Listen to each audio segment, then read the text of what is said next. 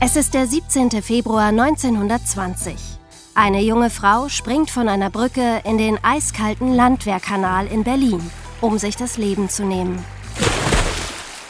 Sie kann in letzter Minute von einem Polizisten gerettet werden und wird in eine Nervenheilanstalt gebracht oder, wie man damals sagte, ins Irrenhaus.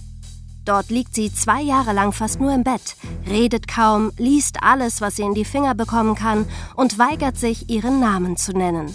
Aber irgendetwas an ihrem Verhalten ist ungewöhnlich.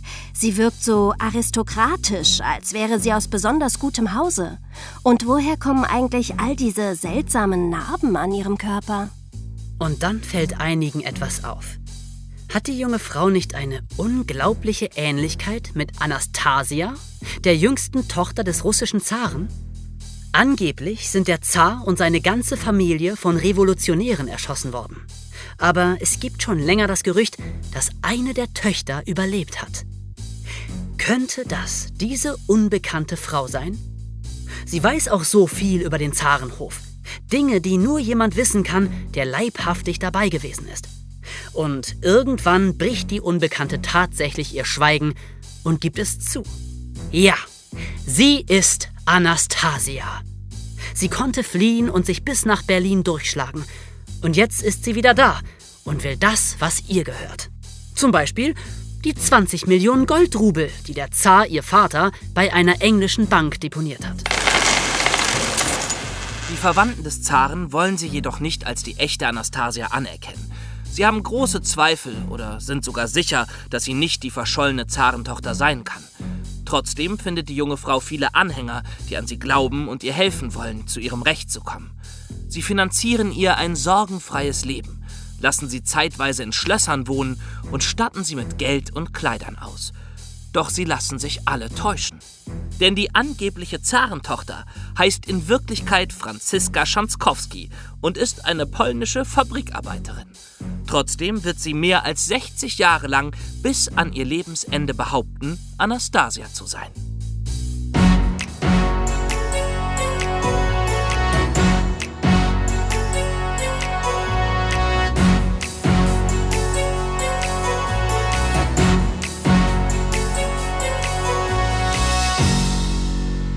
Hey, hier sind wieder Emma. David. Und Jonas. Hallo. Hi. Und wir heißen wirklich so. Genau. Jedenfalls äh, heißen wir nicht Anastasia. Eben. Wir hatten ja in unseren früheren Podcasts schon oft Leute, die sich als Adelige ausgegeben haben. Jeanne de la Motte mit dem Halsband der Königin. Ella Stutz, die falsche Gräfin. Cagliostro, der falsche Graf. Aber die haben das alle gemacht, um dann erst ihre Verbrechen zu begehen. Diesmal ist das Verbrechen, dass sich jemand als eine andere Person ausgibt. Das hatten wir noch nicht. Aber es ging schließlich auch um sehr, sehr viel Geld und ein Leben im Luxus. Wenn es geklappt hätte. Es hat nämlich ein bisschen geklappt. Aber am Ende dann doch nicht ganz. Und darum erzählen wir euch heute die wahre Geschichte von Franziska Schanzkowski.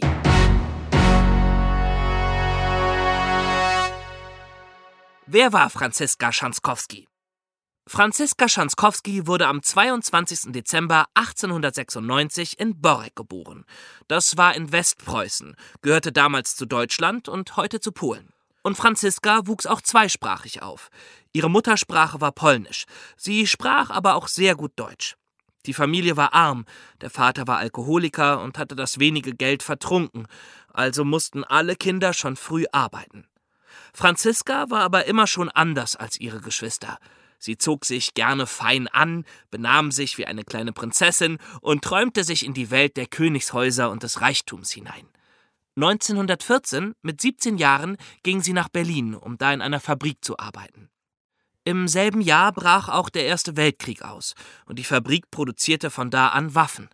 Franziska musste Handgranaten zusammensetzen und eines Tages, im Jahr 1916, ließ sie aus Versehen eine Handgranate fallen. Die explodierte, tötete den Vorarbeiter der Fabrik und verletzte Franziska schwer. Sie wurde zwar wieder gesund, aber es blieben Narben an ihrem Körper. Und vor allem hatte auch ihre Seele schlimme Verletzungen davongetragen, denn sie hatte große Schuldgefühle, weil durch ihre Schuld ein Mensch gestorben war. Diese Schuldgefühle wurden so schlimm, dass sie gar nicht mehr arbeiten konnte und schließlich in eine Nervenheilanstalt in Neuruppin eingewiesen wurde. Da wurde sie nach einiger Zeit entlassen mit der Diagnose unheilbar geisteskrank, aber ungefährlich.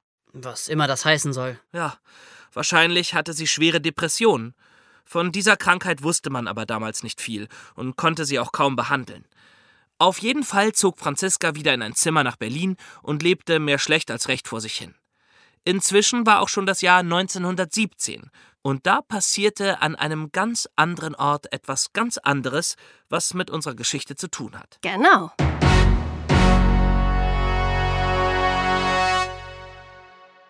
Wer war die Zarentochter Anastasia? Den Herrscher von Russland nannte man damals den Zar. Er hatte fünf Kinder, vier Töchter und einen Sohn. Die jüngste Tochter war Anastasia. Aber im Jahr 1917 war die Herrschaft der Zarenfamilie zu Ende. Denn da brach in Russland die Oktoberrevolution aus. Wisst ihr eigentlich, in welchem Monat die Oktoberrevolution stattfand? Sehr witzig, im Oktober. Äh, falsch. Hä? Im November. Äh, was soll das denn? Na klar, das Oktoberfest ist ja auch im September. Ah, Nee, Jonas, die Oktoberrevolution hat leider nichts mit dem Oktoberfest zu tun. Nach unserem Kalender, dem gregorianischen Kalender, brach die Revolution am 7. November 1917 aus. In Russland wurde damals aber noch der julianische Kalender verwendet. Da waren die Tage ein bisschen verschoben. Unser 7. November war da der 25. Oktober. Darum heißt es bis heute Oktoberrevolution. na gut. Naja, aber ist ja eigentlich auch total egal. Wichtig ist, dass der Zar abgesetzt und gefangen genommen wurde. Und etwa ein halbes Jahr später wurde er mit seiner ganzen Familie in die Stadt Jekaterinburg gebracht, wo sie alle von Soldaten der Revolution erschossen wurden. Auch Anastasia, die 17 Jahre alt war. Dass das wirklich so war, hat man aber erst viele Jahrzehnte später herausgefunden. Damals, 1918, wusste man nicht genau, was passiert war. Und es gab schnell Gerüchte, dass vielleicht ein Mitglied der Zarenfamilie oder sogar mehrere überlebt haben könnten. Ja, das war aber nicht so. Nee, aber die Gerüchte waren die Grundlage zu einem zweiten und viel längeren Leben von Anastasia durch Franziska Schanzkowski. Richtig.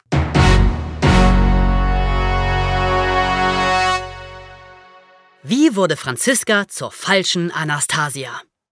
Wir haben ja eben gehört, Franziska wohnte in Berlin und war wahrscheinlich schwer depressiv, wie man es heute nennen würde. Eine Auswirkung von schweren Depressionen kann es sein, dass man Selbstmordgedanken hat. Und tatsächlich sprang Franziska im Februar 1920 von einer Brücke in den Berliner Landwehrkanal, um sich umzubringen. Depressionen können heute zum Glück sehr gut behandelt werden. Man sollte aber immer ärztliche Beratung suchen. Nur damals ging das noch nicht. Genau. Heute wäre sie hoffentlich in Behandlung gewesen und das Ganze wäre gar nicht erst passiert. Aber damals hat sie diesen Selbstmordversuch gemacht, wurde aber von einem Polizisten gerettet und kam wieder in eine Psychiatrie in Berlin-Daldorf. Da blieb sie über zwei Jahre lang und redete am Anfang so gut wie gar nichts. Vor allem weigerte sie sich, ihren Namen zu nennen. Keiner wusste, wer sie war, und in den Akten stand sie nur als Fräulein Unbekannt. Sie war aber sehr freundlich zu den Krankenschwestern, und denen fiel immer wieder auf, dass sie so eine aristokratische Ausstrahlung hatte. Wenn man mal über irgendwelche Adligen oder Königshäuser sprach, dann redete das Fräulein Unbekannt so davon, als würde sie die alle persönlich kennen. Und so fragten sich die Schwestern schon bald, ob sie nicht vielleicht eine verschollene Adlige sein könnte. Ja, aber woher kannte sie denn das alles? Naja, sie hat sehr viel gelesen. Und zwar alles, was sie in der Anstaltsbibliothek kriegen konnte. Bücher, Zeitungen, Zeitschriften. Und daher wusste sie auch alles über die Zarenfamilie. Denn das war damals gar nicht viel anders als heute. Die Leute waren fasziniert vom Adel und von den Königshäusern. Wenn ihr euch heute irgend so eine Klatschzeitschrift kauft, da steht auch alles drin über Prinz Harry und Meghan, über Prinz William, über Fürst Albert von Monaco und wen es da sonst noch so alles gibt. Und die Leute glauben, sie kennen sie persönlich. Im Fernsehen gibt es sogenannte Adelsexperten, die tun so, als würden sie jeden Tag mit King Charles zu Abend essen. Dabei haben die wahrscheinlich noch nie einen Fuß in den Buckingham Palace gesetzt. Und so vertraut muss Franziska wohl auch über die europäischen Adelshäuser gesprochen haben. Außerdem hat sie manchmal im Schlaf Polnisch geredet, das haben die Schwestern für Russisch gehalten. Und irgendwann sah eine Schwester ein früheres Foto der Zarenfamilie und ihr fiel eine große Ähnlichkeit auf. Aha, und dann ging's los. Ja, ich glaube nämlich nicht, dass sich Franziska von Anfang an als Zarentochter ausgeben wollte. Sie kam wahrscheinlich erst auf die Idee, als andere sie danach fragten. Und dann sprach es sich schnell rum und es wurden tatsächlich einige Leute auf sie aufmerksam, unter anderem eine frühere Hofdame am Zarenhof, eine Baronin, die alle Zarentöchter gut gekannt hatte. Die kam dann auch zu Besuch in der Anstalt, sah sich Franziska an und wusste sofort, die ist es nicht. Tja, am Anfang dachte man nämlich noch, Franziska wäre nicht Anastasia, sondern deren Schwester Tatjana. Die Baronin erkannte aber, dass Tatjana viel größer gewesen war. Und darum hat sich Franziska für Anastasia entschieden? Ja, genau. Anastasia war die einzige, die genauso groß war wie Franziska. Das war der eigentliche Grund. Und das muss auch der Moment gewesen sein, an dem sie sich entschlossen hat, die Rolle der Anastasia jetzt mit aller Konsequenz zu spielen. Das zeigt sich an dem, was sie dann getan hat. Die Baronin hatte nämlich gesagt, dass Franziskas Augenpartie zwar Ähnlichkeit mit der Zarenfamilie hätte, aber die Mundpartie wäre viel zu breit. Die Zähne sähen anders aus. Also, was hat Franziska gemacht? Sie hat sich eine silberne Haarbürste genommen und sich damit die Zähne ausgeschlagen. Oh, die muss wirklich verrückt gewesen sein. Also, sie war sicher geistig nicht ganz normal. Aber klar ist, dass sie nie wirklich gedacht hat, sie wäre Anastasia. Die wackelnden Zähne hat sie sich dann von einem Zahnarzt ziehen lassen. 16 Stück. Und dadurch wurde ihr Mund wirklich schmaler. Und sie sah Anastasia noch ein bisschen ähnlicher. Aber sie hat dann ihr Leben lang Probleme mit ihrem Mund gehabt. Kein Gebiss hat richtig gepasst. Sie musste sehr viel sabbern und hat sich die meiste Zeit immer ein Taschentuch vor den Mund gehalten. Uh, ob es das wert war? Im Endeffekt war es das nicht wert, aber das wusste sie am Anfang noch nicht. Wenn es ihr nämlich gelingen würde, dass sie als die echte Anastasia anerkannt würde, dann würde sie ja auch das ganze Vermögen des Zaren erben. Und der Zar hatte angeblich 20 Millionen Goldrubel auf einer englischen Bank deponiert. Und wie viel war das wert? Also, ich habe mal nachgerechnet und kann euch sagen, was 20 Millionen Goldrubel heute wert sind. Nämlich, und haltet euch fest, 880 Millionen Euro. Oh, oh. 808? 880 Millionen. Oh. Also wenn man alle Verbrecher aus all unseren Podcasts zusammennimmt, dann haben die insgesamt aber noch lange keine 880 Millionen erbeutet. Ja. Nee. Hey, wenn das wirklich geklappt hätte, dann wäre Franziska wahrscheinlich die erfolgreichste Betrügerin aller Zeiten mhm. geworden. Es hat aber nicht geklappt. Ah, nicht ganz. Das können wir ja schon mal vorwegnehmen. Sie ist nie offiziell als Anastasia anerkannt worden. Es lebten ja noch viele von der weiteren Familie des Zaren. Anastasias Großmutter, zwei Schwestern des Zaren, Vettern und so weiter. Aber die haben Franziska nie anerkannt und sie teilweise auch offen als Betrügerin bezeichnet. Ja, und trotzdem haben ihr sehr viele Menschen geglaubt.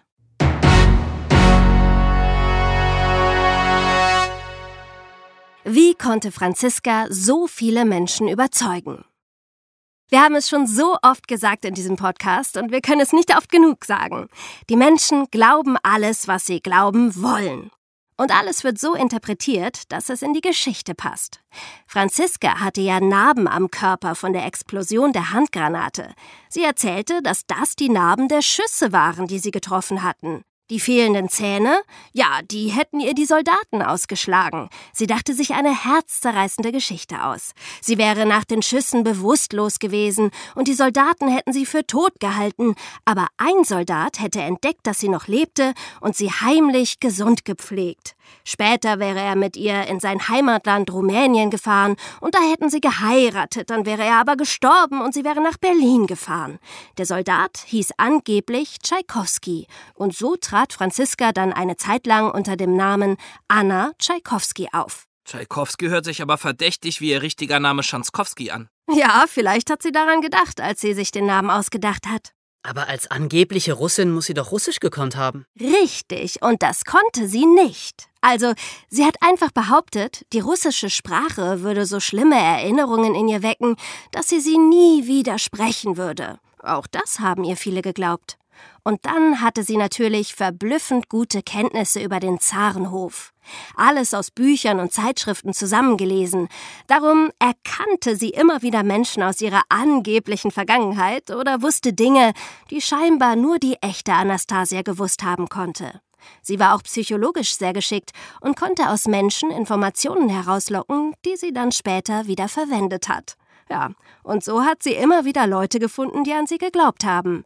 Auch viele Reiche und Adelige, die haben sie dann aus der Nervenheilanstalt rausgeholt und bei sich wohnen lassen, auf Schlössern und in Luxuswohnungen. Sie bekam Kleider und gutes Essen, wurde auf Partys eingeladen. Eigentlich führte sie eine Zeit lang das Leben, das sie sich immer gewünscht hatte. Und wenn ihre Gastgeber doch irgendwann misstrauisch wurden, haute sie einfach ab zum nächsten, der ihr unbedingt glauben wollte. Denn irgendeinen gab es immer. Vor allem einen Mann, Gleb Botkin. Sein Vater war der Leibarzt des Zaren gewesen und war auch zusammen mit der Familie erschossen worden. Gleb hatte als Kind mit der echten Anastasia gespielt und war sicher, dass Franziska Anastasia war. Jetzt machte er es sich zur Lebensaufgabe, ihr zu ihrem Recht zu verhelfen. Er schaffte es, sie nach Amerika zu bringen, wo ihr jeder glaubte, dass sie die echte war und wo sie wie ein Filmstar empfangen wurde. Um nicht allzu viel Aufsehen zu erregen, meldete sie sich im Hotel in New York als Anna Anderson an. Und das war der Name, unter dem man sie dann vor allem kannte, sogar bis heute. Aber wie Jonas schon gesagt hat, sie hatte sicher irgendeine psychische Störung, denn sie bekam oft heftige Wutanfälle und Schreiattacken, womit sie viele Leute total abschreckte. Und so landete sie in Amerika 1931 doch wieder in einer Irrenanstalt. Als sie da schließlich entlassen wurde, kehrte sie wieder nach Deutschland zurück. Und von da an ging es nur noch weiter bergab. Genau.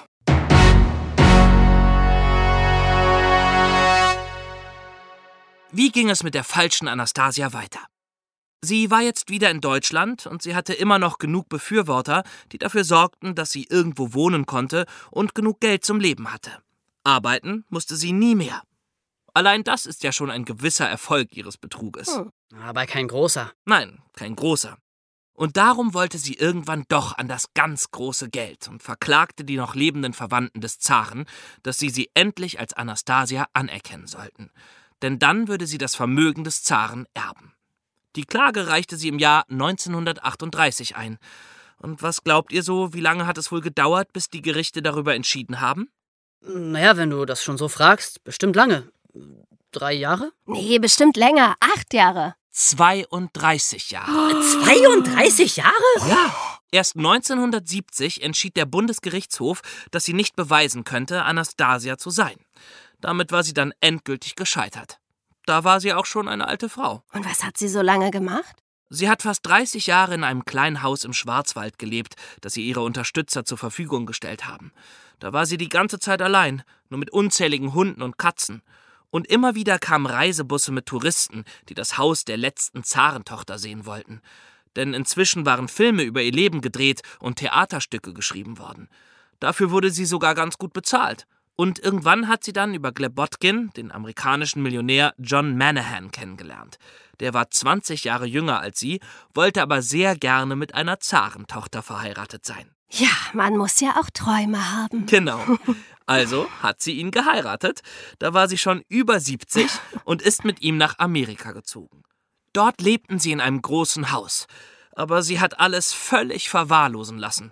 Das ganze Grundstück war irgendwann so zugemüllt, dass es zwangsweise geräumt werden musste.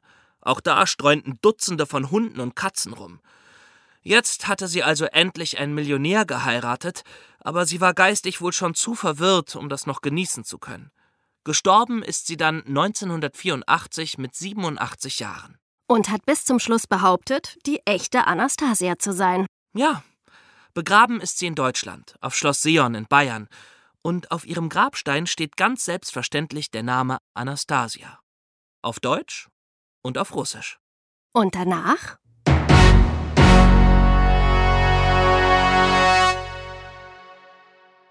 Wie ging es mit dem Mythos von Anastasia weiter?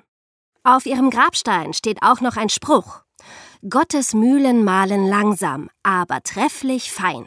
Das heißt so viel wie, dass es irgendwann doch Gerechtigkeit geben wird. Und die gab es auch, aber anders, als sich das Franziska vorgestellt hat. Denn 1991, sieben Jahre nach Franziskas Tod, wurden in Jekaterinburg die sterblichen Überreste des Zaren, der Zarin und dreier Töchter gefunden, darunter die von Anastasia. Zu diesem Zeitpunkt war die Technik auch schon so weit, dass man Genanalysen vornehmen konnte. Das heißt, man konnte anhand von Gewebeproben, also von Teilen des Körpers wie Haaren, Haut oder Fingernägeln herausfinden, ob Menschen miteinander verwandt sind. Und so wurde zweifelsfrei bewiesen, dass Franziska, die angebliche Anastasia, nicht mit der Zarenfamilie verwandt gewesen ist. Stattdessen wurden ihre Gewebeproben mit denen der Familie Schanzkowski verglichen. Und da wurde endlich offiziell bestätigt, dass die falsche Zarentochter in Wirklichkeit die polnische Fabrikarbeiterin Franziska Schanzkowski gewesen war, die die Welt bis zu ihrem Tod zum Narren gehalten hat. Ja, aber Glück hat es ihr keins gebracht. Nee, nicht zur Nachahmung empfohlen. Was uns zur letzten Frage bringt.